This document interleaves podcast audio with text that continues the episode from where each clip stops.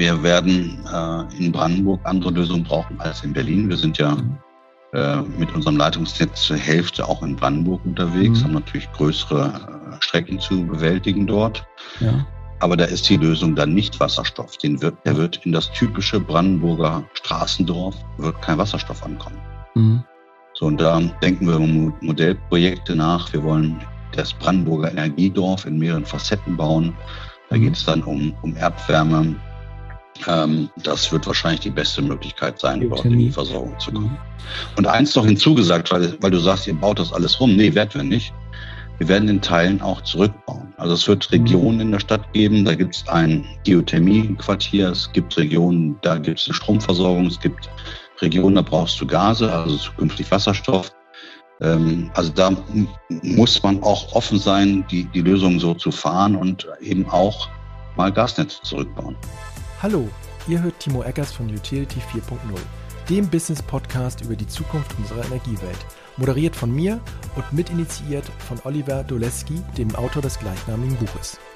Zu mir lade ich Menschen ein, die noch etwas vorhaben für eine klimapositive Energiewelt junge und alte GründerInnen aus Startups genauso wie aus Scale-Ups, dazu Innovatorinnen, Unternehmensentwicklerinnen, Klimamanagerinnen und Führungskräfte aus der neuen und alten Energiewirtschaft sowie aus Städten und Kommunen, in denen wir alle leben.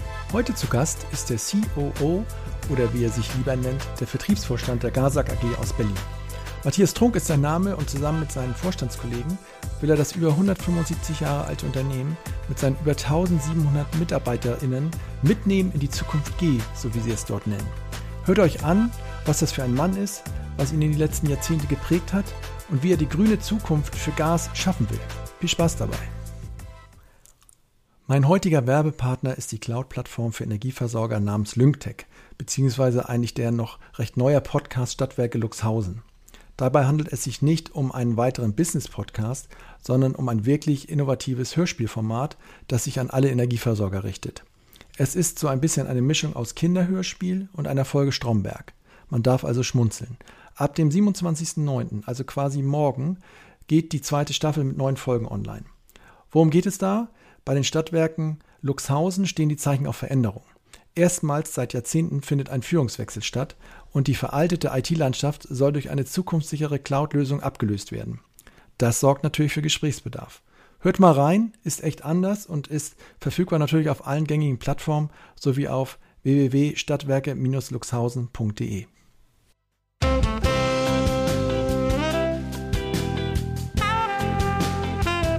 Stadtwerke Luxhausen.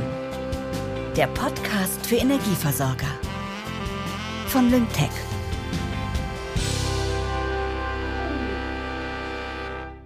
Ja, herzlich willkommen bei Utility 4.0. Ich will jetzt immer sagen, dem bekannten Business-Energie-Podcast. Ich muss mir da irgendwas Schlaues überlegen. Egal, ihr wisst da draußen, worum es geht. Ich freue mich, äh, heute begrüßen zu dürfen. Matthias Trunk. Hallo, Matthias. Ja, hallo, Timo. Hallo zusammen. Cool. Du hast auch so eine super schöne äh, äh, gute Stimme so für, für, so einen Podcast, schön tief. Ähm, ja, herzlich willkommen. Ich freue mich sehr. Ich habe es eben schon im Vorgespräch gesagt. Ähm, du bist Vorstand, du bist im Vorstand der GASAG aus Berlin und ähm, wer sich ein bisschen auskennt, oder man muss sich eigentlich gar nicht mehr auskennen in der Energiebranche, Thema Gas und Energie ist im Moment so ein stressiges Thema.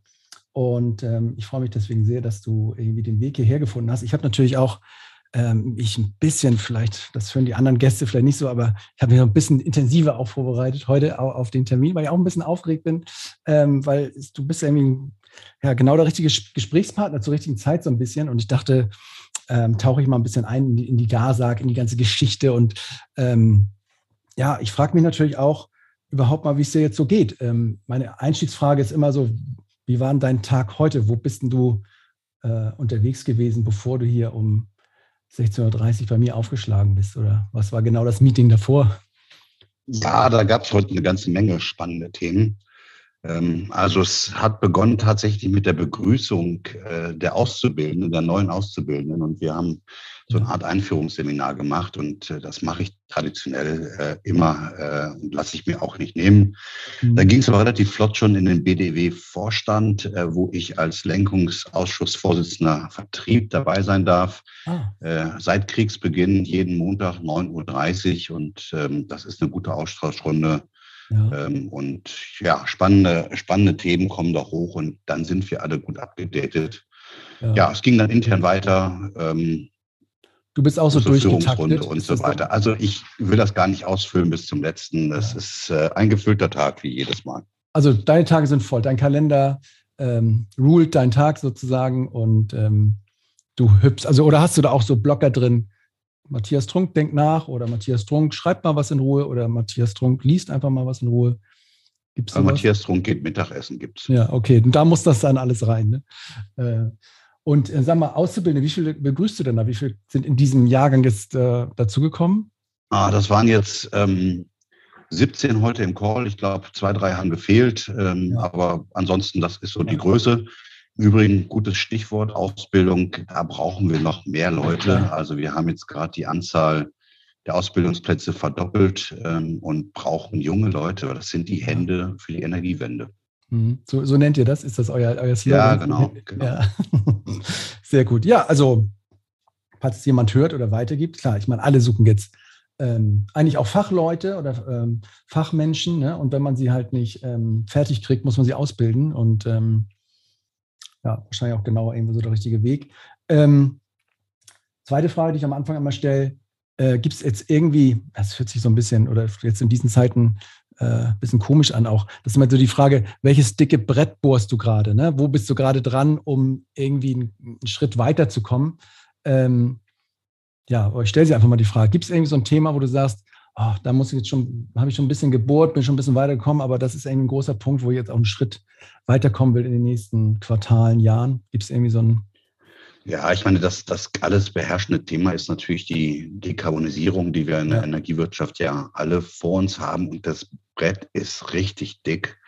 Ähm, wir wollen bis 2040 äh, CO2-neutral sein. Ja. Und das ist, äh, ja, es sind große Schritte und das sind nicht nur Schritte, die wir alleine gehen können, die wir alleine gehen können. Die Schritte sind einfach. Äh, wir nennen das immer intern, wollen wir CO2-neutral 2025 sein. Mhm. Das sind so Themen wie Fuhrpark, äh, Dienstreisen und Co.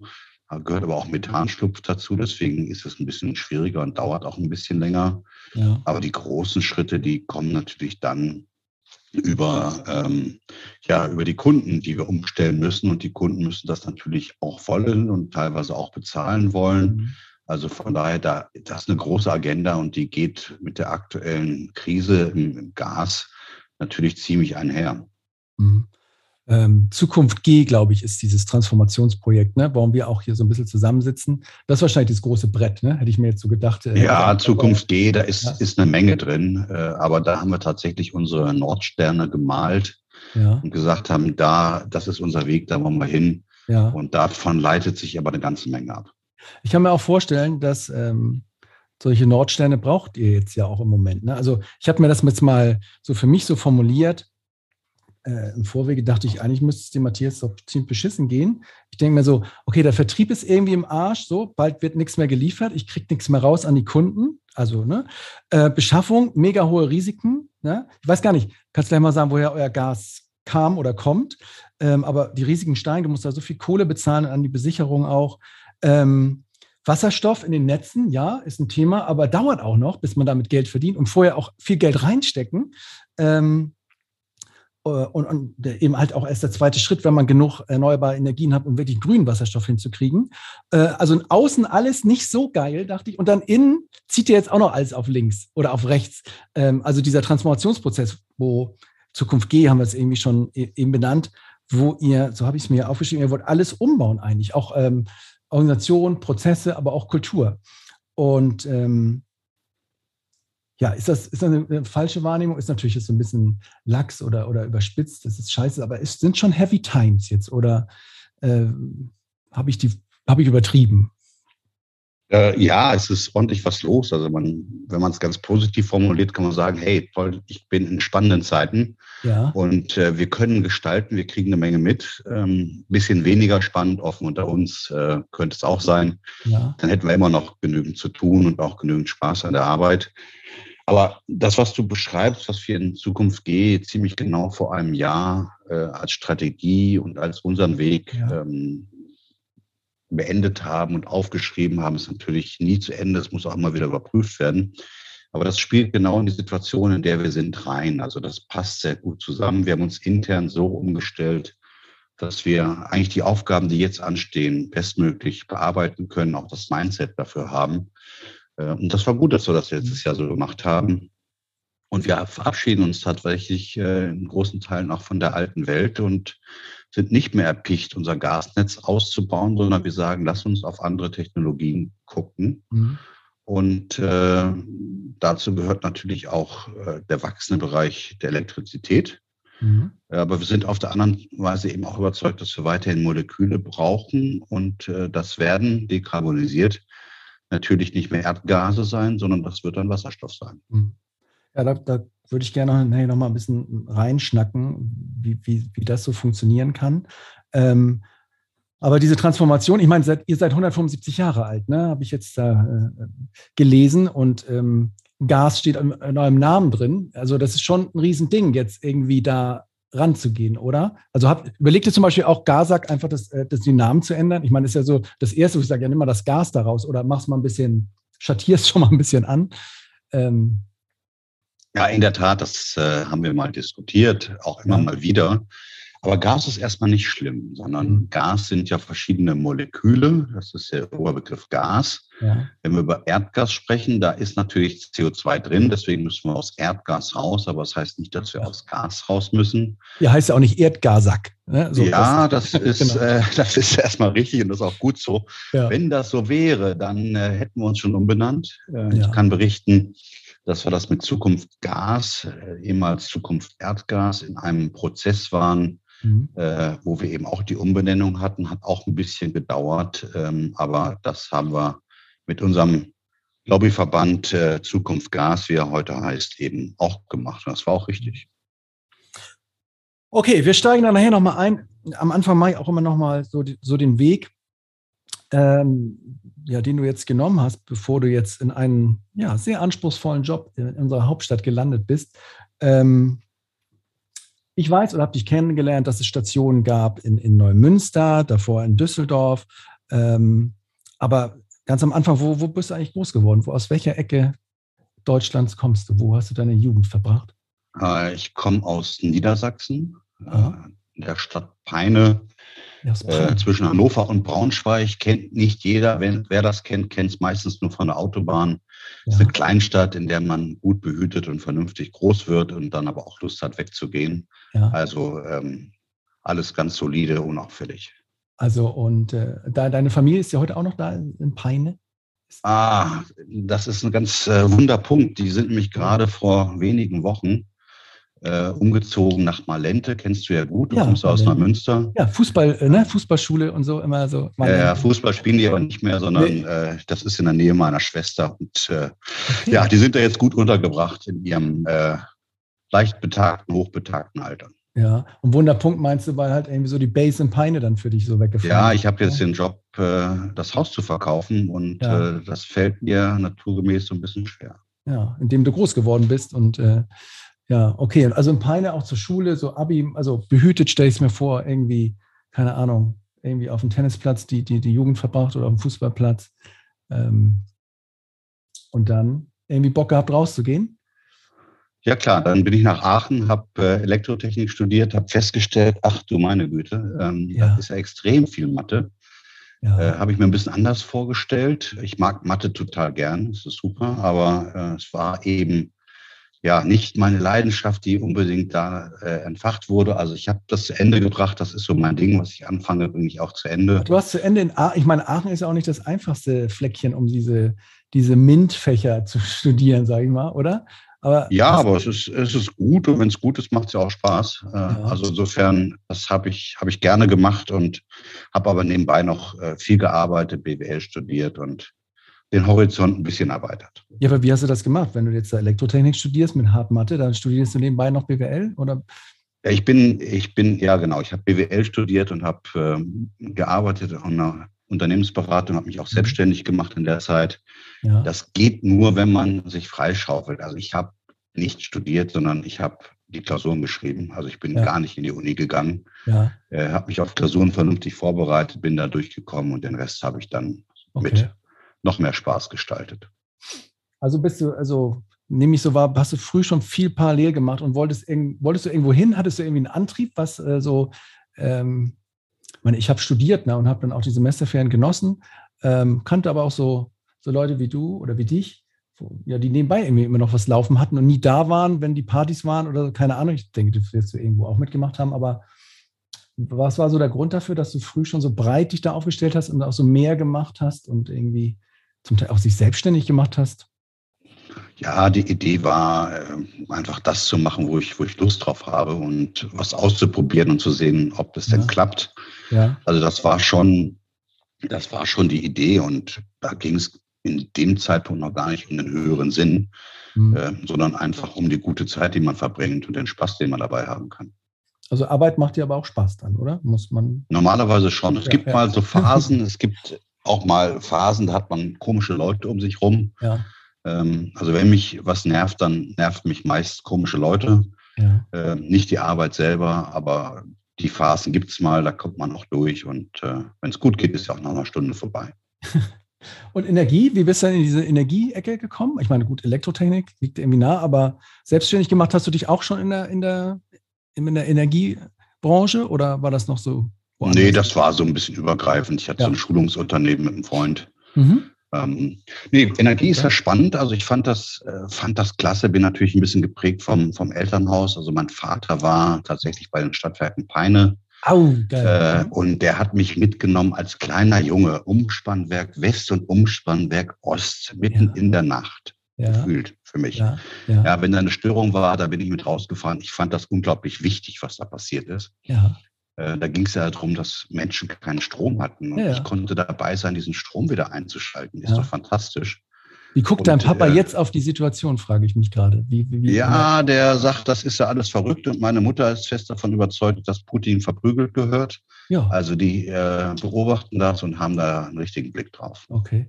Und da hast du das schon so mitbekommen, so ein bisschen das Stadtwerk was Wichtiges ist, was kritisch, systemkritisch ist, wird man heute sagen. Ne? Ja, das okay. Wort kannten wir damals noch nicht. Und dann hat es sich irgendwie dann, ja, wie, wie bist du dann reingegangen in die Energiebranche? Also irgendwie hattest du das so im Hinterkopf von deinem Papa. Ähm, aber was war deine erste Station dann? Ich wollte unbedingt Telekommunikation machen. Aha. Und äh, hatte schon mitgekriegt, dass das ähm, auch gut bei Energieversorgern geht, die alle damals über Geschäftsmodelle in der ah, Telekommunikation ja, genau. nachgedacht haben. Mhm. Für mich war das das Spannendste, weil ich gemerkt habe, da ist eine Liberalisierung, da passiert richtig was. Ja. Und habe dann bei VEW, der ein oder andere mag es noch kennen, in Dortmund ja. angefangen, mhm. damals Verbundunternehmen und äh, habe dann relativ schnell festgelernt, gelernt, dass, äh, und festgestellt und gelernt, dass ein ja, ein Energieversorger, zwar das Thema Telekommunikation am Rande mitmacht, aber äh, dass das eigentlich Spannende eigentlich Energie war. Und äh, da war auch Energie drin und das hat dann mehr Freude gemacht und so, so kam es. Also die Telco hat dich so angezogen, warst du so ein bisschen heiß drauf und dann hast du gemerkt, ja gut, das Brot- und Buttergeschäft ist auch gar nicht so langweilig, also Energie. Und äh, ja, zu wem bist du denn gegangen dann? Ist das Achso, nee, ich war, war bei VW, da konntest du Achso, nee, sorry, ja, hast du erzählt. VW, genau, okay. Äh, und dann, also bist du eingestiegen, so als wie man da einsteigt am Studium, Referent XY, Grundsatzfragen oder ja, genau, genau. Strategie, Unternehmensentwicklung war ganz neu. Ja. Äh, wilde Truppe. Ähm, und es gab zwei erfahrene Berater, die eingestellt wurden vom Vorstandsvorsitzenden. Und dann haben die so ein paar Junioren wie mich dazu genommen. Ähm, wir sind äh, volle Kanone im Kopf gegen die Wand. Äh, also waren das Gegenteil vom Unternehmen, diametral unterschiedlich. Ja. Ähm, hat aber viel, viel Spaß gemacht. Wir haben auch dabei gelernt, äh, also ich persönlich auf alle Fälle, mit dem Kopf gegen die Wand ist nicht gut. Ja. Sondern das war die Zeit zu lernen, Leute mitzunehmen. Und die Energiewirtschaft begann in den Umbruch, in die Veränderung zu gehen und das waren auch tolle Zeiten. Also du, du der kleine Rebell oder der große Rebell bei der VEW. Liberalisierung war, war da schon am Start oder ich habe ja ja das ging gerade los genau. genau. Und hast du gesagt, alles muss anders, ne? Hat der Markt ja gesagt und hat, kann mir das gut vorstellen, weil ich auch so ein ähnlicher ähnlicher Typ bin. Und wie lange bist du da geblieben und wie weit bist du gekommen mit deinem Kopf durch die Wand Ding oder mit dem Mitnehmen dann später? Ach, das hat ganz gut geklappt. Ähm, die Truppe hat sich ein bisschen verändert. Wir waren, waren dann hinterher durchaus akzeptiert im Unternehmen, im, Konzern, ja. muss man sagen. Ja. Äh, und haben da gute Sachen nach vorne gebracht. Fünf Jahre war ich da und ja. dann passierte das, was nicht passieren sollte in meiner äh, kindlichen Prägung. Ich ging zu einem Stadtwerk und das war dann in Düsseldorf. Warum sollte, also, achso. Ja, ich wollte nie, nie genau das Gleiche machen, was mein Vater machte. Ah. Der Vorname war einfach gleich. Ja. Und das hat schon mal ein bisschen gestört. Ja, ja. Ja, einerseits aber schon angefixt durch deinen Vater, aber andererseits will man dann das auch nicht so. Ist auch so eine Hin- und Hergerissenheit. Okay, Düsseldorf. Dann kommt er von der VW zu Düsseldorf, den Stadtwerken Düsseldorf. Äh, wie ging es da weiter? Einfach so nahtlos weiter, gleiche, gleiche Stelle, ähnliche Rolle oder? Nein, das war, war toll, war, also ich konnte den Bereich Strategie aufbauen, den Bereich ja. Risikomanagement aufbauen. Wir haben ja dann auch angefangen äh, zu handeln. Das war ja, grad, ja. ganz Hype, ja. Wir haben ja Monstermengen gedreht und da ja. musste man schon einen Blick drauf haben. Ja. Äh, später wieder zurückgebaut und so weiter. Aber es war, war viel zu tun und das hat, hat äh, ja mit so einer neuen Truppe echt Spaß gemacht und mhm. ist dann auch ja interessant geworden äh, auch gerade im Bereich M&A. Wir haben mhm. äh, im Umfeld einige Versorger, zumindest Anteile davon, äh, ja. erworben. Äh, das gab mir die Chance, dann auch bei den Stadtwerken Hilden zu arbeiten mhm. als Geschäftsführer. Und das war meine erste richtige Geschäftsführerposition. Äh, und ja, das hat Spaß gemacht. Und da habe ich nochmal bisschen stärker äh, das Kommunale kennengelernt, denn in Düsseldorf gab es ja die ENBW-Beteiligung schon. Ja, da war das nicht so stark, das Kommunale, oder? Nee, das, äh, da gab es auch Konzernregeln, die aus ja. Karlsruhe, Stuttgart mhm. kamen und die waren manchmal auch ein bisschen kompliziert. Ja, okay. Und also dann kennst du dich aber auch aus in diesem ganzen Beschaffungsthema, ne? Also du, weil du jetzt so Vertriebsvorstand bist, ähm, du hast auch diese Beschaffungsseite mal richtig gut durchleuchtet, wenn du sagst, du hast dann Risikomanagement aufgebaut und Handel und so. Ist das auch, ist das richtig? Ja, absolut. Und äh, wenn ich das so sagen darf, Timo, das ja. beschäftigt mich natürlich heute jeden Tag. Also, ja, ja, genau. Ja. Ja, weil du, du bist jetzt bei der Gaza Vertriebsvorstand, Beschaffung fällt auch in dein Ressort. Ist das, Absolut. Oder? Okay, alles klar, gut. Ja, warum sagt man auch Vertriebsvorstand? Das ist ja völlig falsch, falsche Verkürzung eigentlich da. Also die eigentliche Bezeichnung CEO, COO sagt man, aber ich so, finde das okay. ehrlich gesagt ein bisschen zu, zu, äh, zu amerikanisch zu, zu Englisch ja. äh, und äh, na, ich mache auch erneuerbare Energien, ich mache auch das Thema ja, IT okay. und äh, also da kommt, kommt ein bisschen was zusammen und ja. Das äh, passt aber alles sehr gut mhm. zusammen. Ich kann mir vorstellen, dann in Hilden, wenn du sagst, du hast das Kommunale noch ein bisschen besser kennengelernt, da hast du auch noch mal richtig wahrscheinlich gelernt, was es heißt, Leute mitzunehmen, oder? Und äh, auch da so ein paar, ich weiß nicht, wie ich es ausdrücken soll, aber diese, diese Politiktastatur so ein bisschen, die Kommunalpolitiktastatur so ein bisschen zu, zu bespielen. Ist das richtig oder wie? Oder ja, absolut. Vor, was, was, war, war, Gab es da noch so Sachen, wo du sagtest, ja, das wusste ich vorher jetzt nicht so genau. Ähm, das habe ich gelernt da in der Zeit, aber es auch.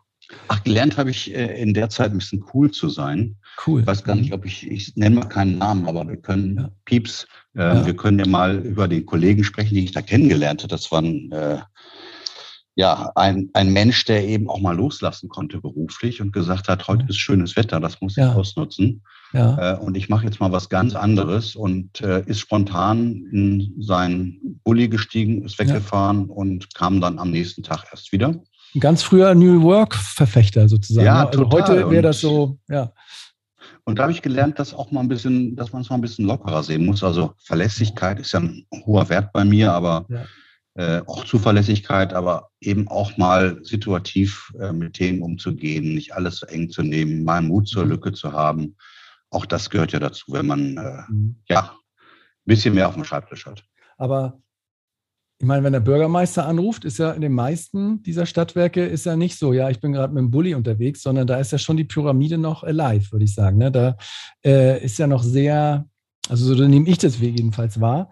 Ähm, dass da, ja, da wird dann, da, ja, Termin beim Bürgermeister, da werden alle Termine abgesagt. Ne? Ähm, war das bei euch dann nicht so? Oder? Nö, das war dann nicht so. Das, äh, ja. das musste dann anders gehen. Und ja.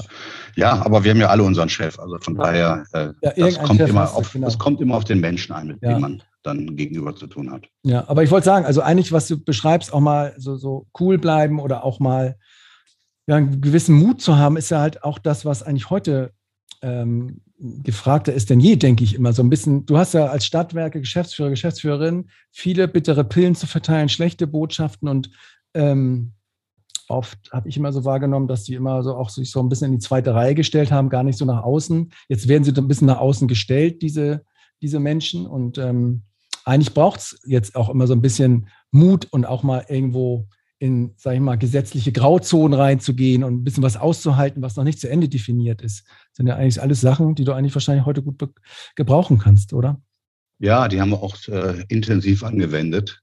Ja. Und, und, Mut ist ja, das muss man sich ja auch nochmal überlegen. Mut ist ja nicht, wenn man mal was macht, was anders ist, sondern wenn man in der Abwägung nicht entscheiden kann, ist jetzt das richtig oder das richtig.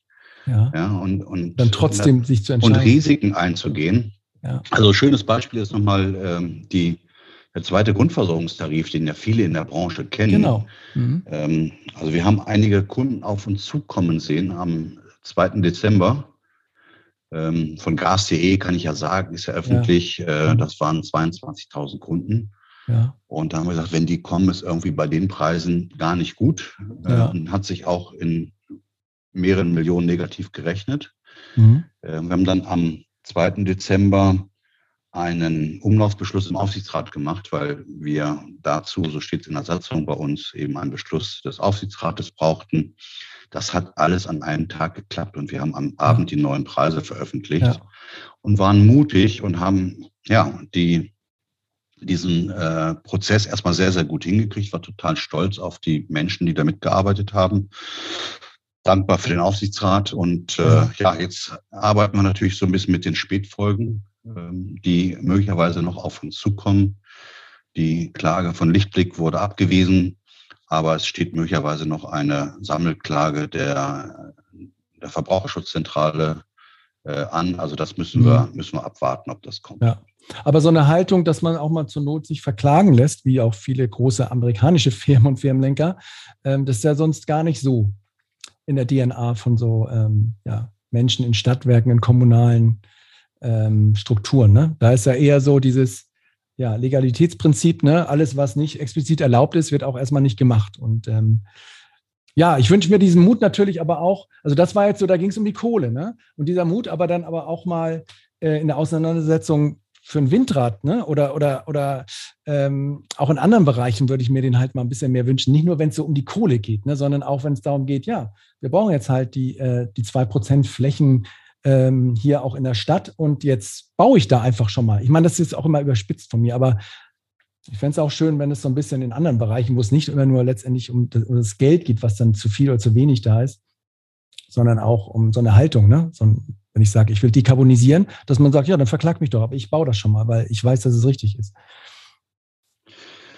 Ja, äh, in der Tat. Ähm, also wir sind jetzt auch gerade ein bisschen mutig gegenüber unseren Großkunden und ja. äh, die suchen alle ne? händeringend nach, nach Versorgungsverträgen. Ja. Und äh, wir sprechen mit denen und wir haben die auch alle eingeratet und haben gesagt, wie, wie groß ist das Potenzial, dass der mit uns auf einen grünen Weg geht.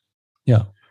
Und äh, wir beurteilen den Kunden anhand seiner Bonität, anhand der Marge, die wir machen können, aber eben auch, wie groß ja. ist das Vergrünungspotenzial. Setzt er sich mit uns auseinander wenn nichts geht, macht er wenigstens ja. einen Sanierungsfahrplan mit uns. Und wer das nicht tut, den ja. verlängern wir nicht. Mhm. Äh, neue Kunden, ja, blöd für einen Vertriebler das zu sagen, nehmen wir es so nicht auf. Äh, aber wer das nicht will, und der Kunde gehört dazu, wenn wir über Vergrünung sprechen, ja. ähm, dann sind wir keine Partner mehr. Okay, also ihr, ihr checkt nicht nur die Bonität, das finde ich eigentlich ganz cool, sondern auch so die, ich weiß nicht, wie man es dann nennt, aber die Dekarbonisierungsindex äh, oder äh, es gibt da auch Unternehmen, die wollen gewissen Unternehmen auch schon sagen, du bist im Moment auf dem 1,8 Grad Fahrt, du bist auf dem 2 Grad Fahrt. Man könnte ja da auch so, so einen Index anlegen und sagen, okay, die Bonitäten bestimmen und das Thema muss stimmen, sonst kommen wir nicht ins Geschäft. Ähm, so macht ihr das? Äh, so machen wir das, wobei das natürlich auch immer äh, gemessen wird am direkten Kundenkontakt. Also wie, mhm. wie ist der Wille? Also ja. äußern die das und sagen die, ja. wir gehen auch hier in das und das Projekt mit. Ja. Also wir werden jetzt kein ESG-Rating machen für die, das ist zu aufwendig, aber äh, mhm. im Grunde die Gedanken, die es da gibt, das ist natürlich genau der richtige Weg.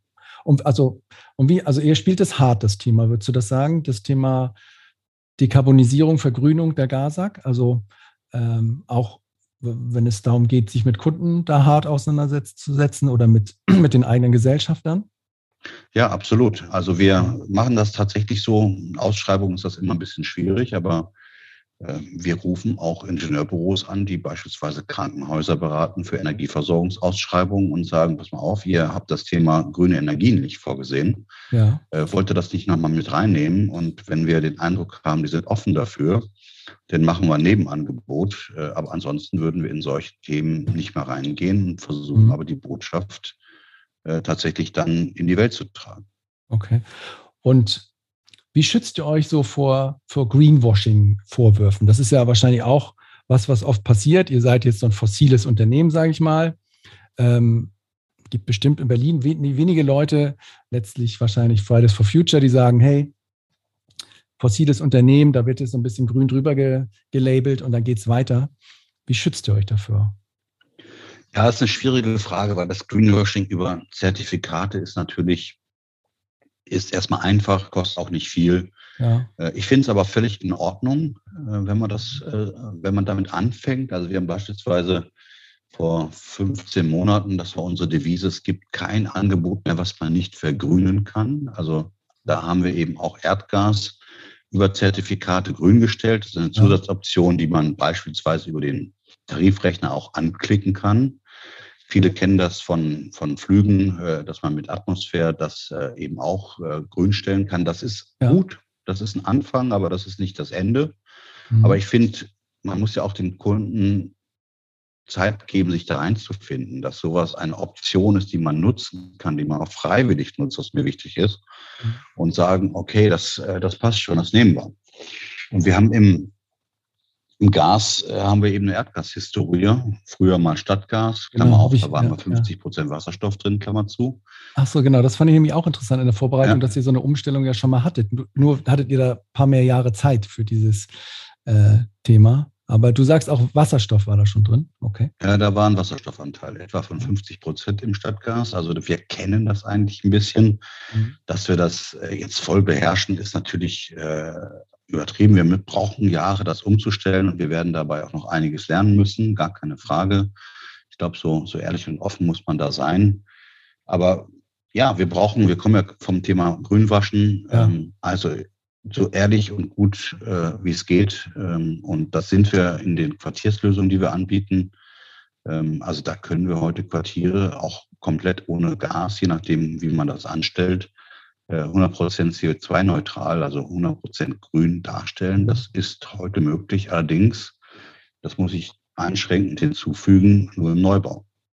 Genau, und so ein Quartier macht ja noch kein Berlin, ne? Und auch zwei und drei Quartiere nicht. Das sind dann immer sehr, ja, so exzeptionelle Beispiele, ne, wo, das, wo man alle Register ziehen kann, vielleicht auch im Neubau.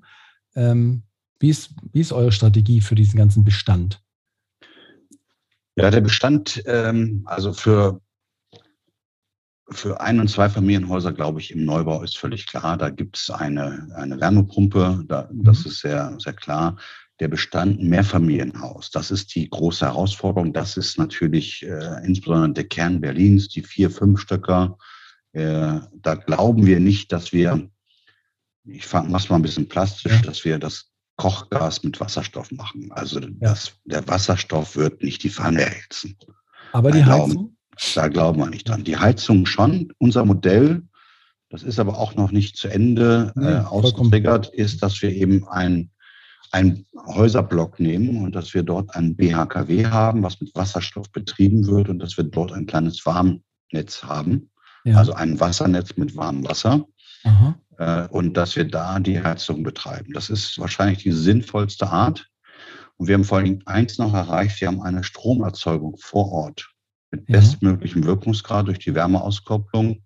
Und wir glauben relativ sicher, dass dieses BHKW sogar stromgeführt sein wird, denn wir werden eine riesen Stromlücke haben. Mhm. Und die, ich glaube, 41 GWH Gaskraftwerke steht im Koalitionsvertrag.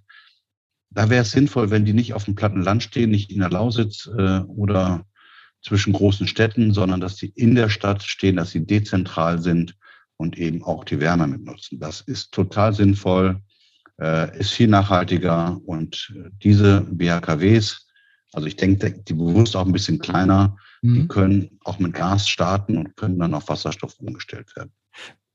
Gibt es da, so, so, habt ihr schon ausprobiert? Gibt es da schon ähm, Quartiere, wo ihr so arbeitet? Also Wasserstoff-ready BHKWs gibt es am Markt. Wir haben sie noch nicht verbaut. Mhm. Das werden wir jetzt aber machen. Wir machen ohnehin nur Wasserstoff-ready in allen Netzen, die wir haben. Äh, und das werden wir auch in den Quartieren machen. Mhm. Und ja, ähm, wenn man dann Wärmenetz dahinter hat, dann ist das egal, wie das befeuert wird. Äh, da hat man im Grunde genommen eine Nahwärme oder können es auch Fernwärme nennen. Äh, das ist ja gar nicht so ganz klar definiert. Also insofern haben wir aus unserer Sicht eine Perspektive auch weiterhin mit BHKWs über Kraft-Wärme-Kopplung zu arbeiten. Wie ist das generell überhaupt mit diesem Ready-Sein? Kannst du noch mal kurz ausführen, wie macht man so ein Gasnetz ready auf den verschiedenen Stufen und was ist das für ein Aufwand? Ist das so, also es muss ja was verändert werden. Ähm, ich bin kein Techniker vorausgeschickt, aber ich habe gelesen, dass das da einiges äh, zu tun gibt. Ja, zurzeit äh, gibt es ja Begrenzungen. Das hört sich ja alles ganz schlimm an. Vom DVGW nur 20 Prozent darf beigemischt werden. Ja. Das ist natürlich nicht das, wo wir hin müssen. Also wir gehen davon aus, dass unsere Netze zu 75 Prozent wasserstoff-ready sind. Die, die, du kannst da jetzt 75 Prozent beimischen, ist es das, was du meinst? Nee, du kannst okay. äh, 75 Prozent der Netze, also ah, okay. der Rohre, ja. äh, da kannst du 100 Prozent Wasserstoff durchschicken. Okay. Man Ohne kann was? das relativ einfach sagen. Die alten Dinger können das nicht, die neuen können das. Also wenn du ein mhm. altes Gussrohr hast, das ist zu porös für Wasserstoff ist ja das erste Element aus dem Periodensystem, mhm. ist super klein, geht halt durch poröse Stoffe hindurch. Mhm. Also insofern neuere Leitungen können Wasserstoff transportieren und die Armaturen sind häufig das, wo man nochmal gucken muss, ob man da nachrüsten muss. Wenn man das heute investiert und das tun wir, dann gibt es einen leichten Mehraufwand. Hauptkostenbestandteile sind natürlich die Rohre, sind aber auch die Tiefbauarbeiten. Mhm. Äh, und wenn man für die Armaturen äh, einen Schnaps mehr ausgibt, dann kriegt man das heute alles. Was meinst du mit Armaturen? Dann, was, was ist? Äh, die Verbindungsstücke, ah, okay. Regler, Absperrer, Hausanschlüsse ja. und so weiter. Okay, das heißt, du sagst 75 Prozent der, unseres Gasnetzes, das wir da haben, ihr habt ja, glaube ich, paar Kilometer am Start, 14.000. 14.000, ja. Genau. Also 75 Prozent davon, da kannst du schon mal Wasserstoff durchdrücken. Wenn du es dann hättest, Erzeugung nochmal hinten angestellt, aber da könntest du schon mal durch äh, habe ich verstanden. 25 Prozent muss man halt gucken, da muss man buddeln. Ähm, und dann in den Haushalten, aber die Brenntechnik da, die, die Gasbrenner und so, die muss man ja auch alle austauschen oder kann man das dann weiter damit? Ja, wenn du die, die Lösung, es wird mehrere Lösungen geben, nicht alles ja. wird gleich sein, aber wenn du die Lösung BHKW für einen Häuserblock hast, dann haben wir ein Nahwärmenetz, da kommt ja. gar kein Gas mehr im Haus. Ach so, okay, genau, okay, dann hast du einfach also das wäre Heizung. eine Lösung. Ja. Mhm. Ähm, die ich für die wahrscheinlichste halte. Da müssen wir aber noch dran arbeiten. Ähm, und natürlich ist, gibt es auch deutliche Unterschiede. Also wir werden äh, in Brandenburg andere Lösungen brauchen als in Berlin. Wir sind ja äh, mit unserem Leitungsnetz zur Hälfte auch in Brandenburg unterwegs, mhm. haben natürlich größere äh, Strecken zu bewältigen dort. Ja. Aber da ist die Lösung dann nicht Wasserstoff. Den wird, der wird in das typische Brandenburger Straßendorf, wird kein Wasserstoff ankommen. Mhm. So, und da denken wir Modellprojekte nach. Wir wollen das Brandenburger Energiedorf in mehreren Facetten bauen. Da mhm. geht es dann um, um Erdwärme. Ähm, das wird wahrscheinlich die beste Möglichkeit sein, dort in die Versorgung zu kommen. Und eins noch hinzugesagt, weil, weil du sagst, ihr baut das alles rum. Nee, werden wir nicht. Wir werden in Teilen auch zurückbauen. Also es wird Regionen mhm. in der Stadt geben, da gibt es ein Geothermie-Quartier, es gibt Regionen, da gibt es eine Stromversorgung, es gibt Regionen, da brauchst du Gase, also zukünftig Wasserstoff.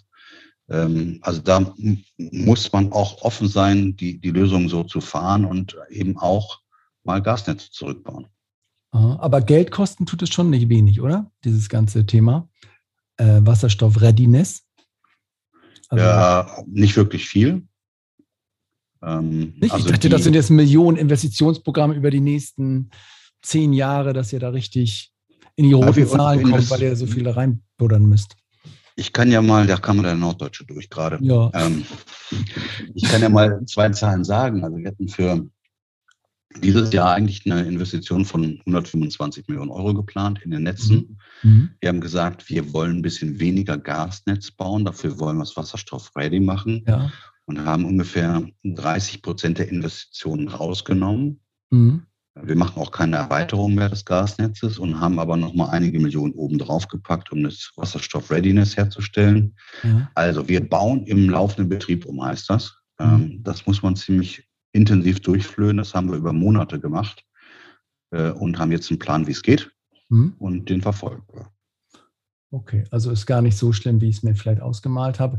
Jetzt aber nochmal die Erzeugung von dem ganzen grauen, pinken, äh, welche Farbe auch immer, Wasserstoff. Äh, der Quaschnick, der jetzt hier auch noch neben mir liegt, ähm, ich weiß nicht, was du von ihm hältst, aber es gibt auch andere, die natürlich sagen, ja, ja, können wir alles machen, aber bis der grüne Wasserstoff da ist, müssen wir erstmal so lange PV und Wind durch die Gegend bauen. Das wird noch ein bisschen dauern. Ähm, siehst du das auch so oder sagst du, nee, wir können auch erstmal mit, mit grauen, halbgrauen, blauen, pinken anfangen? Also der, der Graue bringt uns ja nicht weiter. Äh, aber der Blaue bringt uns schon weiter. Also ich mhm. glaube, wenn wir das CO2, das muss man sich auch nochmal vergegenwärtigen, es geht uns ja darum, CO2 aus der Atmosphäre zu nehmen. Ja.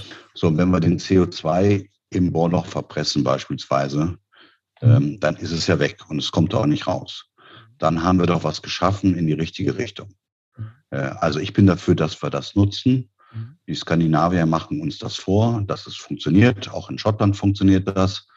Ähm, also das sind technologisch beherrschbare Themen und aus meiner Sicht ähm, sollten wir das machen, denn bis wir tatsächlich den grünen Wasserstoff flächendeckend haben und wir sind ja nicht die einzige Industrie, die das haben möchte, werden wir, werden wir noch ein paar Jahre brauchen. Okay, aber jetzt okay, der blaue nochmal für mich zur Einordnung. Wie wird der dann zusammengebastelt, der Wasserstoff? Der wird so mhm. zusammengebastelt, dass du Erdgas förderst, ja. scheidest das CO2 ab und verpresst das wieder in Boden. Ja, okay, jetzt habe ich es auch. Ich habe es mir rausgeschrieben beim Quaschnick. Aber er sagt dann hier, ja, Endlagerung von CO2, aber die CO2-Emissionen, sagt er, lassen sich aber nur um die Hälfte reduzieren. Keine Alternative. Also zu wenig Reduktionspotenzial. Jetzt höre ich bei dir raus immer, und so ist, glaube ich, auch das Statement zu verstehen von eurem, von deinem Kollegen Georg Friedrichs, der ja sagt, es kommt nicht darauf an, in welchem Jahr genau wir das Klimaziel erreichen können, sondern zu schauen, was wir in den nächsten Monaten schaffen. So würde ich das jetzt mal interpretieren, dass du sagst, ja, gut, ist vielleicht dann nicht äh, dieses volle Potenzial der CO2-Reduktion, aber lass uns mal anfangen. Ist das richtig ja, absolut. Ähm, ganz, ganz pragmatisch anfangen äh, und aus unserer Sicht ja nicht mehr warten, sondern das ist wirklich wichtig, dass wir, dass wir jetzt schnell sind. Äh, man mhm. verliert die Zeit, das kennst du auch aus Meetings immer am Anfang. Wenn es hinten eng wird, hat man vorne was verloren. Und äh, so würden wir das bei der Energiewende auch sehen und äh, jetzt anfangen, ähm, natürlich einen Plan haben, aber auch mal ausprobieren und äh, mal, mal machen. Ähm, und da ist es schon wichtig, dass wir auch Möglichkeiten nutzen. Und da muss man sich auch immer vergegenwärtigen bei dem 1,5 Grad Ziel. Das ist eine kumulierte Menge. Und wenn ich die ersten Jahre nichts tue, dann muss ich hinterher mehr tun. Ja, das, mhm. äh, und aus unserer Sicht ist das so viel, was man dann tun müsste, wenn man Jahre verliert, dass man das nicht mehr aufholen kann. Mhm. Was empfiehlst du den kleineren Stadtwerken? Wenn, ihr seid jetzt ja groß Gasnetzbetreiber, ihr habt so richtig raus. Aber es gibt auch ganz viele kleinere, mittlere Stadtwerke. Können die auch diesen H2-Readiness-Weg gehen? Ähm, oder ist es vielleicht doch richtig, wenn der Peter Greichen sagt, ja, komm, buddel das mal, verbuddel das mal, äh, geh mal raus aus dem Thema? Ähm, oder ist es auch für die darstellbar? Gibt es ja, da so ein Größending, weißt du, so, was nur für euch funktioniert? Ja, es kommt immer auf die ähm, konkrete Situation der Stadt an. Ja. Also viele vergegenwärtigen sich nicht, dass Fernwärme auch irgendeine Erzeugungsart haben muss. Was, also viele sprechen darüber, nee, ich will nicht Gas, ich will nicht Öl, ich will nicht ich will Fernwärme. Fernwärme. Ja, als ob ja, das super. irgendwo. Ja, okay. Super, wo kommt das denn eigentlich her? Ja. Ich kann es aus Berlin berichten. Ähm, die, die, Kollegen machen das überwiegend mit Gas. Öl wird zurückgebaut, aber es gibt auch noch ein großes äh, Kohlekraftwerk, was auch ersetzt werden muss. Mhm. Ähm, also das ist überall CO2 drin. Und es gibt natürlich auch die ersten Ansätze und viele Kollegen auch in der ganzen Republik tun das mit äh, Biomasse oder auch mit Power to Heat. Da kann man äh, regenerativ zufahren, aber meistens der Grundstock ist tatsächlich äh, Gas, mhm. einigen Stellen noch Kohle. Und das wird auch umgestellt werden müssen. Und wenn es nicht Wasserstoff ist, was soll es dann sonst sein? Also es wird nicht alles mit Biomasse laufen, meine Prognose. Von daher brauchen wir Wasserstoff schon allein für die Fernwärme. Und das werden auch die ersten Anschlusspunkte in Berlin sein. Das sind die großen Verbraucher, größer 500 MW. Ähm, das werden die Kraftwerke sein, die dann zentral äh, Wärme erzeugen und das durch Wasserstoff. Okay, jetzt habe ich äh, gerade gemerkt, ich bin in Hilden ausgestiegen aus äh, dem Zug deiner, deiner Station, aber aus äh, nicht uneigennützigen Grund will ich noch die nächste Station nochmal beleuchten. Wo bist du denn eigentlich hingegangen, nachdem du aus Hilden abgehauen bist? Nicht abgehauen, also, wo du, wo du eine neue Herausforderung gesucht hast. Ja, also ich war in Hilden ja parallel zu, zu den Stadtwerken so, Düsseldorf. Ja. Da gab es dann auch noch die, die Grünwerke, die ich führen durfte, also die mhm. äh, grüne Tochter der Stadtwerke Düsseldorf. Ja. Äh, ich habe dann aber gesagt, ich brauche mal was Neues, bin nach Schleswig-Holstein gegangen, nach. Neumünster, deine Heimatstadt. Ja. Und äh, habe dort ein Unternehmen vorgefunden, was im Dornröschenschlaf war, wenn ich das so sagen darf. Aber hübsch äh, war sie dann noch, ja. Muss ja dann irgendwas, äh, ne? Ja, und wir haben äh, dann uns auf eine grüne Strategie verständigt im, im Management-Team und haben das auch massiv umgesetzt und haben wirklich an vielen Stellen gute Schritte schon in Richtung Nachhaltigkeit äh, äh, unternommen. Wir mhm. haben auch in der Zeit, und das hat mich, äh, hat die Neumünsterzeit tatsächlich geprägt, auch das Thema Telekommunikation genau. äh, aufgenommen. Es gab dort Anfänge, im Grunde war es ein Instrument zur Sicherung der Konzessionen. Ja. Es gab so gut 30 Konzessionen in und um Neumünster. Und ähm, ja, die Telekommunikation sollte dafür sorgen, die Bürgermeister gnädig zu stimmen, hat es auch, mhm. hat aber eine Menge Geld gekostet, hohe Investitionen, niedrige Rendite. Und wir haben dann ein Modell entwickelt, wie man das auch außerhalb der eigenen Bilanz ähm, voranbringen kann. Ich bin auch ganz stolz drauf, dass wir da geschafft mhm. haben, weil wir haben Investitionsmittel von über 400 Millionen Euro eingesammelt zum Ausbau auch weit über die eigentlichen Energieversorgungsgebiete hinaus. Und ähm, das ist ein tolles Geschäftsfeld gewesen. Äh, hätte ich jetzt auch gerne, aber es kommt, wie gesagt, immer auf die besondere Situation vor Ort an. Mhm. Ja, meine Eltern haben es auch. Äh, und es, also man kann schon sagen, das ist, glaube ich, nicht für jede Stadtwerk gilt es nicht, dass dieses Glasfaser-Geschäftsmodell ein Erfolg ist. Aber in Neumünster kann man das schon sagen, ja? Also, Absolut. Und ja. ich gehe mal davon aus, wenn du mal schnell surfen willst, fährst du zu ja. deinen Eltern. Ach so, nee, ja, ja, nee, nee. Ja, also ich ist auf jeden Fall, das Internet ist da. Äh, das ist gut. Aber es ist eigentlich lustig, dass du dann, du warst ja ganz am Anfang, hast du erzählt, bist du mal wegen des Telco-Dings dann zur VW gegangen und irgendwie ein paar Stationen später konntest du das erstmal in Rheinkultur äh, äh, dann auch machen. Ne? Ich habe mich auch mal gefragt, wo hast du eigentlich gewohnt in Neumünster? Ich dachte mal Düsseldorf, Neumünster. Wo steigt man jetzt bitte dort ab? Man wohnt doch bitte in Hamburg und fährt nach Neumünster. Äh, für die Hörer, die es nicht kennen und hören, es ist einfach sehr hässlich und man möchte sehr schnell weg aus dieser Stadt. Äh, vielleicht kannst du mir noch eine Ecke aus einer Münster nennen, wo du dein, deine Zelte aufgeschlagen hast, oder? Ähm, ja, das Westerland. War, äh, schön wär's. Ja. Nein, tatsächlich, wir haben ähm, äh, eine kleine Familientrennung gehabt. Ich bin gependelt nach Düsseldorf. Ja. Mhm. Ähm, also meine Frau hatte wenig Bereitschaft, äh, umzuziehen. War nicht so ähm, darstellbar, ne? War nicht darstellbar, sollte nur übergangsmäßig sein, ja. hat sich dann aber so verselbstständigt, so dass ich äh, knapp sechs Jahre gependelt bin. Alter. Das war auch der eigentliche Grund, warum ich da weggegangen bin. Ein, ein tolles Unternehmen, es hat viel Spaß gemacht. Mhm. Aber das Pendeln äh, noch dazu mit einem Kind, was aufwächst, äh, ja. war irgendwie nicht meins. Und ja so kam es dann irgendwie zu Berlin. Ich habe meine Familie, also genau genommen, meine Frau gefragt, kannst du dir Berlin vorstellen? Dann hat sie gesagt, du sagst immer, es wäre so nett. Und äh, so kam das dann, Jobwechsel mit äh, Familienzusammenführung. Ja. ja, ist meine, man muss halt einmal so in den Keller nach Neumünster und danach geht es dann auch wieder aufwärts Berlin. Da hat man dann keine Probleme mehr, das zu argumentieren. Ähm, ja, und dann bist du bei der Gaza rein. Ähm, bist du da gleich in der Position eingestiegen, wie du jetzt auch äh, am Start bist da? auch gleich als COO? Ja, hieß damals noch nicht so, ja, ähm, aber, aber ja. Mhm. Und was hast du da vorgefunden? Jetzt so, ähm, wann war das? 1900, wollte ich schon sagen. Ähm, 20, wann war das? So vor sechs Jahren. Vor sechs Jahren, okay. Kann jeder selber ausrechnen, ich kann es gerade nicht. 16. Ähm, genau. Was, was, wie war das für dich? Du, Neumünster, so 100.000 Einwohner äh, Stadt oder 80, ne? Ähm, Stadtwerke dort, Gasak ja schon eine andere Nummer, ne? Ja, andere Nummer, aber auch irgendwie viel gleich. Ähm, also was schon gewöhnungsbedürftig war, dass wir so einen scharf, harten Fokus auf einem Thema hatten, nämlich Gas. auf Gasversorgung. Wir sind immerhin heute der größte Ökostromversorger in Berlin, aber äh, das Gasthema war fokussiert. Ja.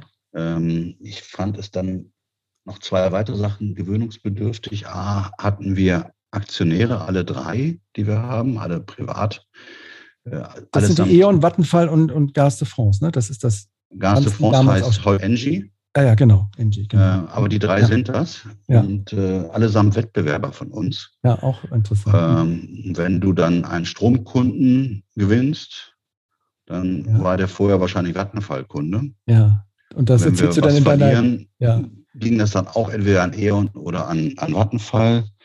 Äh, mhm. Bei Quartierslösungen haben wir uns mit, mit Engie äh, um den Sieg äh, des Projektes gekloppt. Also es war ähm, gewöhnungsbedürftig. Also um dich bewegen, um dich, also um dich erfolgreich bewegen zu können, musst du dich eigentlich mit deinen Stakeholdern anlegen, so ein bisschen überspitzt, ne? Genau so ist es. Ja, ja. Aber irgendwie Thema mitnehmen und so, ne? Okay. Okay.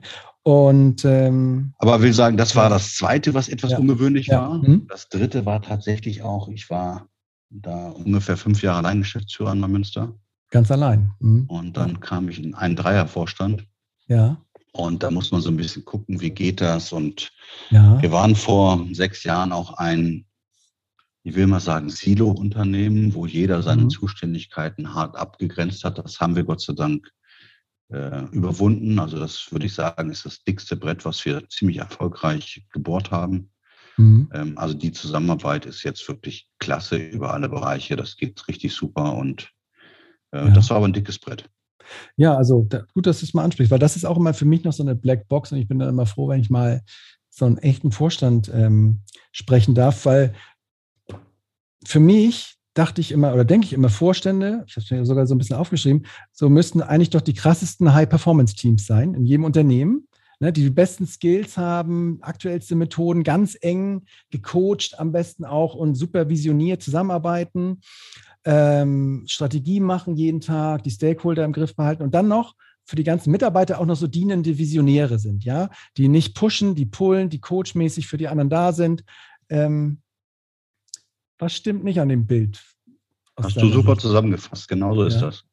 Okay, und das, ja, aber als du da hingekommen bist, wie ist denn das? Ich frage mich immer, weil oft fängt ja so eine Trennung schon oben an zwischen ähm, dem Gesellschafter und der Stadt, zwischen der Partei und der Partei. Und die, diese Linie zieht sich ja durch den ganzen, durch ganze, ich bin jetzt hier in Köln, ne? also so, zieht sich durch den ganzen, den ganzen Laden. Und was, was denkst du, oder ich frage mich immer, wie kann man so ein Unternehmen führen? Jeder hat sein Silo, jeder hat seinen eigenen Berater, der eine hat BCG, der andere McKinsey. Und dann willst du noch in, in die Mannschaft, willst du aber sagen, dass wir als Einheit agieren. So, ich, ich denke immer so, was, was steckt dahinter? Ist das. Ja, du musst natürlich eine ganze Menge Maßnahmen auf den Weg bringen. Ich, ich mache mal eine, die ist ja. ganz banal und, und ja. simpel, aber sie war unglaublich wichtig. Es war, als ich kam, üblich, dass man sich sieht in diesem Unternehmen. Ja. Drei Vorstände siezten sich. Ähm, ist eine andere Zeit gewesen, auch wenn es erst ja. sechs Jahre her ist. Und ja, äh, ja wir hatten dann Abendessen zu dritt und ich habe dann mit beiden heimlich abgesprochen, dass wir das irgendwie mit dem Du hinkriegen müssen. Aber natürlich nicht einzeln geduzt, sondern dass wir das gemeinsam starten. Ja. Und das war eine, einmal eine Absprache in diese Richtung und einmal eine Absprache in die andere Richtung. Und dann hat das auch geklappt. Äh, was mir persönlich wichtig war zum Wohlfühlen in diesem Team. Und das war dann eine Erlaubnis fürs gesamte Unternehmen, sich duzen zu dürfen. Also nicht nur dem kleinen Kreis der. Die haben das natürlich sofort mitgekriegt. Da haben die ja alle Antennen für, die sind so ausgefahren, das kann man sich gar nicht vorstellen. Die spüren das und dann sagen die, wenn die sich jetzt schon duzen dürfen, dann darf ich das doch mit meinem Kollegen vielleicht auch. Mhm. Klingt jetzt schrecklich wie aus einer anderen Welt, weil du bist ja so ein Dutzmensch. Ähm, aber ja. das war der erste Schritt, um das Ding nach vorne zu bringen. Mhm. Und heute, also das war so der erste Schritt. Und was hast du auch ein Beispiel, wo du sagst, da sieht man, dass wir heute so eng zusammenarbeiten. By the way, ich habe aber gesehen, da war auch gerade so ein Wechsel, der auch jetzt nicht so geil kommentiert ist in, in dem, was man so liest. Ähm, wie ist es heute? Du sagst, es ist alles äh, so cool. Gibt es da ein Beispiel dafür, dass, dass man sagen kann, ja, ähm, das ist ein echtes High-Performance-Team? Ja, ich glaube, wir, äh, wir haben uns erstmal anders aufgestellt. Wir sind jetzt nicht Vorstand führt Gaza Gruppe, sondern Management-Team führt Gaza Gruppe. Wir mhm. sind zu zehnt. Ja. Ähm, da haben wir alle Kompetenzen an Bord, sehr unterschiedliche ja. Typen. Also man würde sagen, wir sind divers aufgestellt. Ja. Ähm, bisschen jüngere, ein bisschen ältere, ein bisschen äh, Frauen, ein bisschen Männer, ja. bisschen Intellektuelle, ein bisschen und Techniker Hands und so weiter. Also was so geht. Ja äh, im, im, normalen Umfeld. Und da, da sind wir schon relativ stark, haben ein gutes Miteinander, haben gerade eine Offside gehabt äh, vor zwei Wochen und mhm. haben uns da auch ein bisschen durchführen äh, lassen mit einem Moderator, der sagt, ihr seid ja echt gut aufgestellt, uns ging es darum, noch besser zu werden. Äh, und das ist schon der Schlüssel aus meiner Sicht oder ein, ein Beispiel dafür, ähm, wo man sagen kann, okay, da ähm, da haben wir ein bisschen mehr Leute an Bord. Das ist auch ein bisschen zeitaufwendiger in, am Anfang, aber es zahlt mhm. sich aus. Und vielleicht kann ich die eine Geschichte nochmal erzählen, weil ich einen Werkstudenten letzte Woche an meiner Seite hatte. Wir haben ein Shadowing gemacht. Mhm, ähm, also der hat mich den ganzen Tag begleitet, ist wie ja. mein Schatten hinter so. mir hergelaufen. Mhm. Und wir haben uns morgens kennengelernt. Ich kannte ihn noch nicht. Da habe ich gesagt, pass mal auf, wir machen die und die Besprechung und komm einfach mhm. mit. Und äh, dann haben wir abends ein abschließendes Gespräch gehabt und er sagte zu mir, ich hätte nicht gedacht, dass das ab und zu auch ganz lässig läuft bei euch. Ja. Ja, der hat gedacht, ihr macht den ganzen Tag Hardcore, ihr schrubbt die Zahlen und da bleibt nichts mehr über und die Leute ja. werden zusammengestaucht. Das war so seine Vorstellung, wie das so laufen muss. Hast du dann am nächsten Tag gemacht? Ne? Das habe ich nächsten Tag gemacht und die drei Tage vorher. nee, okay. Aber sag mal, fällt mir gerade ein, habt ihr noch so Vorstandsfahrer? Das ist für mich auch immer noch so äh, die alte Welt. Da kommt ein Fahrer angefahren mit irgendeinem so Audi A8, so hier, Herr, Herr Thron. In Limousine. Ja. Tür aufhalten, Cappy ja? ab. Ja? Äh, ne, ne, das vermisse ich manchmal schon. Ähm, also so. angefangen, angefangen hat das tatsächlich so. Es war natürlich total praktisch, wenn du wenn du Termine hast äh, ja. und eng unterwegs bist, keinen Parkplatz suchen und so weiter. Was gab es also, als du angekommen bist? Das es. Ah, okay. Mhm. Steht bei mir im Arbeitsvertrag drin, ähm, ist aber längst abgeschafft. Ja. Äh, und Vorstand fährt auch gerne Fahrrad, also alles, alles prima oder auch S-Bahn und, und mhm. Co., was gut funktioniert hier in Berlin. Ähm, und äh, ja, abgeschafft ist auch das eigene Büro. Okay. Wir sind vor 15 Monaten auf den Euref Campus genau. gezogen in mhm. eine moderne Arbeitswelt und wir haben ein schönes Großraumbüro zu sechst. Mhm. Da ist Platz für drei Vorstände. Da sind auch wieder drei Vorstände ab 1.8. und äh, drei Assistentinnen. Das ist noch die klassische Verteilung. Ganz oben oder ganz unten im Gebäude? Äh, ja, relativ weit oben. Ja, okay. Also es geht noch zwei höher, aber ähm, von Büros her ganz oben. Ja. Ja, okay, Großraumfläche. Und ähm, ja, ich, eine letzte Frage vielleicht noch das, aber wie, wie, wie arbeitet ihr zusammen? Wie ist euer Framework, dass ihr wisst, was die anderen machen, dass man vielleicht äh, sich auch gegenseitig so ein bisschen pushen kann, wenn man sagt, hey, Matthias, du wolltest doch letzte Woche, wolltest dich doch darum kümmern, hast du jetzt nicht, ich weiß, ich, so, gibt's, wie, wie, ist das immer, ist das so, so ein steifes, ich sitze, jeder hat seinen Bereich, ich rede da auch nicht rein, ähm, und ich berichte halt immer und wird auch immer ein bisschen schön gefärbt, dass man alles gut macht und super macht. So stelle ich mir jetzt negativ vor. Ähm, ja, wir haben ein, ein großes Projekt gemacht vor Zukunft G, das hat das Unternehmen geprägt und äh, da gibt es einfach so ein paar Sachen, die sind äh, übergegangen. Es gibt Arbeitsaufträge und es gibt dann eine sogenannte Challenger-Gruppe. Ja. Und Challenger ist halt einmal gegen Reifen treten. Mal ja. gucken, ob was wackelt und ob was runterfällt. Ja. So, und das ist Common Sense, also das kennt jeder. Und das ja. wird auch nicht böse genommen, wenn man gegen Reifen tritt. Und wenn man einmal ums Auto rumgeht, nochmal gegen Reifen tritt, auch okay. Ja. ja ähm, wenn dann nichts wackelt, dann auch gerne wird gerne als Lob genommen, aber das ist schon wichtig, ähm, dass das jetzt nicht als persönlicher Angriff gewertet wird. Also wir mhm. challengen uns gegenseitig, das ist wichtig. Ähm, zum Thema Zukunft G, das hatten wir gerade, also unser CO2-Neutral-Programm mit all den Themen, die da rausfallen. Äh, da machen wir jede Woche ein Stand-up und erinnern uns gegenseitig, Mensch, du wolltest doch, du hast doch und ist das dann wirklich richtig und bist du wirklich auf dem CO2-Neutral-Pfad mhm. oder biegt der gerade ab? Also das ja. funktioniert ganz gut. Okay. Und sag nochmal, die Zukunft G, das ist ja im Kern Vergrünung, der GASAG, Dekarbonisierung, der GASAG. Ähm, was sind da die, ja, die größten Stellhebel? Natürlich irgendwie so, kann sich jeder denken, ja, äh, rein in den Wasserstoff, raus aus dem Erdgas. Ähm, natürlich irgendwie dieses Unternehmen in diesen Scope 1 und 2, irgendwie, dass das Unternehmen auch, auch dekarbonisiert äh, durch die Gegend läuft.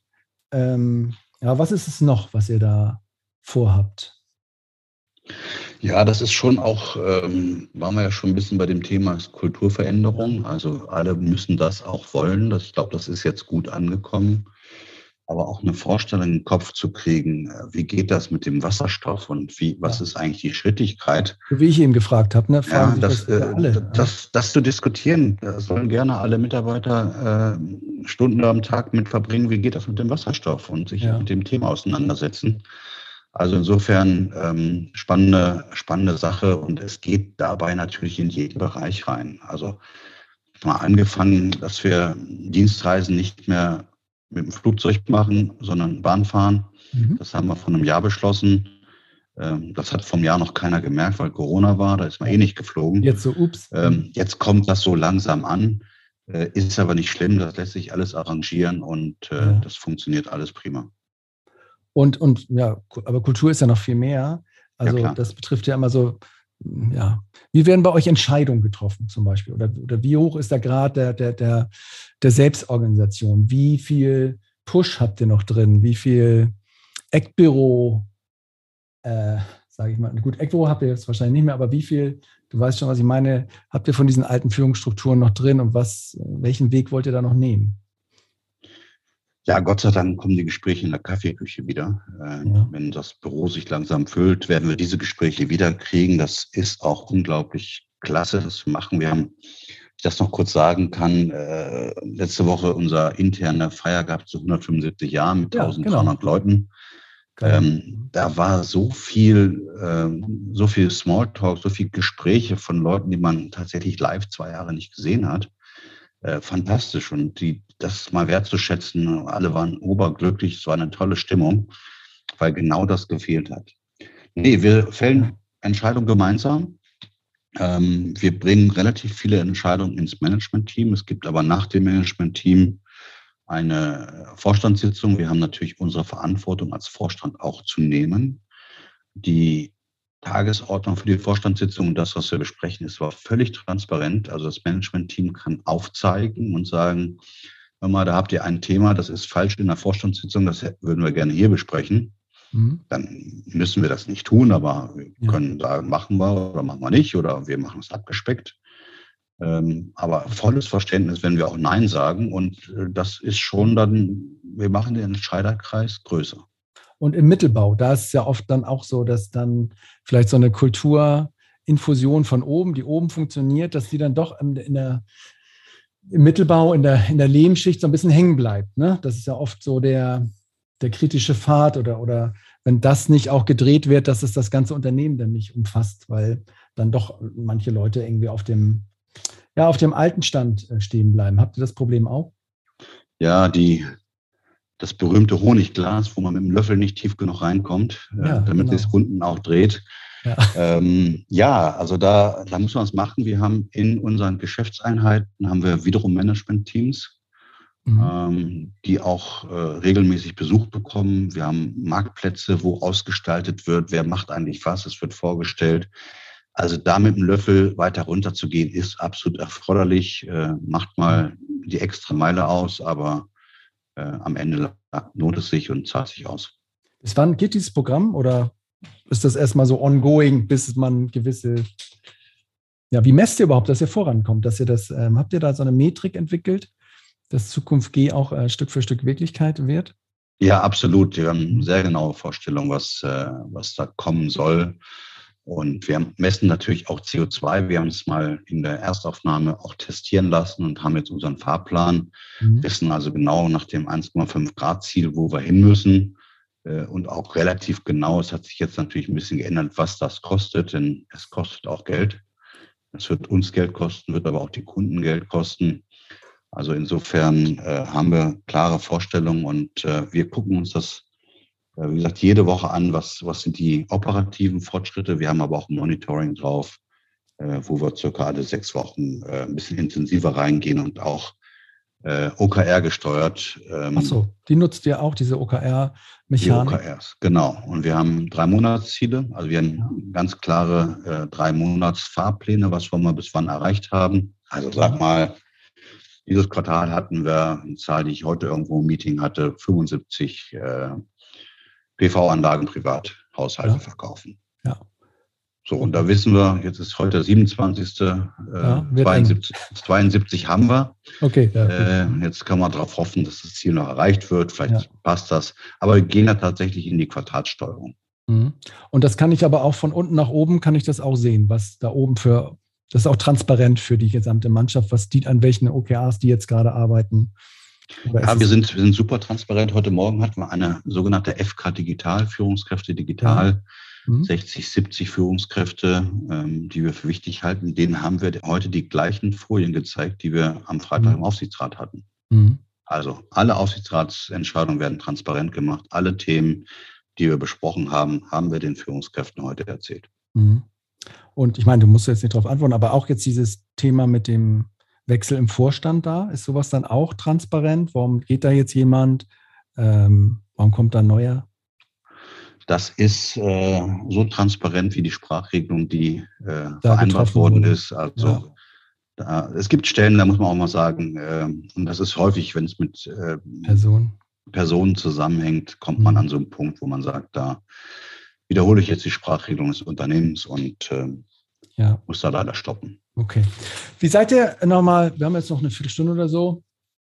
Ähm, wie es in Gaza jetzt? Wie, wie steht es da, so rein finanziell? Ist es so, wie, wie würdest du das beschreiben als ähm, ja, 175 Jahre alten Mensch? Beschreibung ist vielleicht ein bisschen schwierig, aber ähm, habt ihr genug Freiraum? Habt ihr noch, verdient ihr genug Geld? Ähm, ist genug ähm, Investitionskapital da für das, was jetzt alles kommt? Oder ist es alles ein bisschen auf Kante genäht und ähm, es wird eng? Also ich würde sagen, wir stehen solide da. Mhm. Ähm, wir sind personell gut aufgestellt. Wir haben die richtigen Köpfe, Hände und Herzen an Bord. Ja. Äh, das passt. Ähm, das Ergebnis ist auch sehr gut. Wir haben äh, viel auch optimiert in den letzten Jahren, auch ein paar dicke Bretter gehabt, was IT-Themen angeht, äh, also wo man einfach auch in die Optimierung geht und es dauert aber trotzdem zwei Jahre, bis der Kram fertig entwickelt ist. Ja, kann ich eine Klammer aufmachen? Was habt ihr da verändert in der IT? Irgendwie ein neues System? Uh, beispielsweise haben wir eine Oberfläche gebaut, ja. ähm, die auf dem SAP ISU aufsetzt. Ihr seid also auch ein SAP-Unternehmen, ja? Okay. Ja, und haben äh, dann deutlich die Einarbeitungszeiten reduziert, ja. weil es eine intuitive Oberfläche ist äh, und auch die Telef Telefonzeiten. Mhm. Also äh, die durchschnittliche Telefonzeit hat sich deutlich verkürzt und das merkt man brutal in den Kosten. Äh, das war zwei Jahre dickes Brett. Äh, das Bauen mit dem Piloten angefangen, also als kleines Produkt angefangen, dann langsam ausgeweitet, wie man das so macht und aus der Startup-Szene lernt. Mhm. Ähm, so, und das, äh, das hat sehr gut geklappt. Und das hat uns in den OPEX weiter nach vorne gebracht. Und deswegen sage ich, sind wir gut aufgestellt. Mhm. Es wird immer weitergehen, dieses mhm. Spiel der Digitalisierung und der Kosteneffizienz. Aber wir sind gut aufgestellt. Es ist nur ein verflucht volatiles Jahr, in dem wir sind. Also wird es kalt, dann ist es für alle Gasversorgungsunternehmen und Gasvertriebe insbesondere, für Gasnetze ist ja gut, mhm. ähm, aber für die Gasvertriebe ist das ganz, ganz schlecht weil da müssen wir teuer neue Mengen nachkaufen. Wird es warm, kann es auch sehr, sehr gut werden. Mhm. Also von daher taugt die Prognose zur Mitte des Jahres, äh, F06 nennen wir das, ja. Forecast äh, zum Monat 6, also die liegt jetzt auf dem Tisch. Äh, die ist leicht unter Plan. Mhm. Ob das wieder über Plan oder noch deutlich nach unten geht, hängt insbesondere vom Wetter ab. Das ist das Einzige, was wir nicht beeinflussen können. Bei allen anderen Themen versuchen wir uns so gut aufzustellen, wie es geht. Und also ich habe auch gelesen, dass ihr, da habt ihr geschrieben, dass ihr den EBIT werdet ihr kurz ne, ähm, äh, negativ, weil ihr quasi auch Zukunft geht, wo ihr sagt, da gibt es Restrukturierungsmaßnahmen, ähm, die da jetzt anfallen. Da geht ihr jetzt auch mal sozusagen ein bisschen ins Minus, ja? Habe ich das richtig gelesen? Nee. Nee, okay. Mhm. Die Frage, ob wir negatives EBIT hatten, hatten wir ja. tatsächlich nicht. Ach so, okay. Ich dachte, dass ich das gelesen hätte in eurem Geschäftsbericht, den ich mir äh, noch gerade durchgelesen hatte. Ähm, Wenn wir das geschrieben haben, dann müssen wir. Dann müssen wir noch mal ran. Ne? Also wir, ich fange noch mal an. Wir sind jetzt also dabei, noch mal zu gucken, äh, wie gut steht die GASAG überhaupt da. Äh, in diesen klassischen Kennzahlen haben wir genug Geld, haben wir genug freie Mittel, um diese Transformation, die da draußen und auch in der GASAG passieren, ähm, wuppen zu können. Du sagst, ihr seid stabil aufgestellt. Äh, was ich mir noch ein bisschen gefragt habe, wie viel Umsatz, wie viel Erlös hängt eigentlich an diesem klassischen, sage ich mal, fossilen Gasgeschäft? Jetzt noch nicht umgebaut. Und wie viel macht ihr in diesem neuen Thema Contracting, EDLs, E-Mobilität und auch Ökostrom? Ist das so, wie ist das verteilt in eurem Tableau?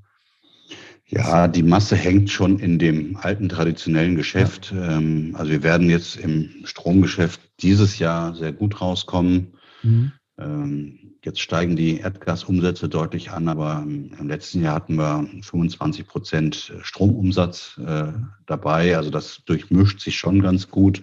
Mhm. Jetzt wird Erdgas teurer, jetzt wird sich wieder verschieben. Mhm. Ähm, und ja, die, das Quartiersgeschäft, äh, das ist ein gutes, das liebe ich auch, aber es entwickelt sich langsam, was den EBIT angeht. Mhm. Wir sind deutlich positiv, aber es ist am Anteil des Gesamt-EBITs der Gruppe ist es noch zu gering.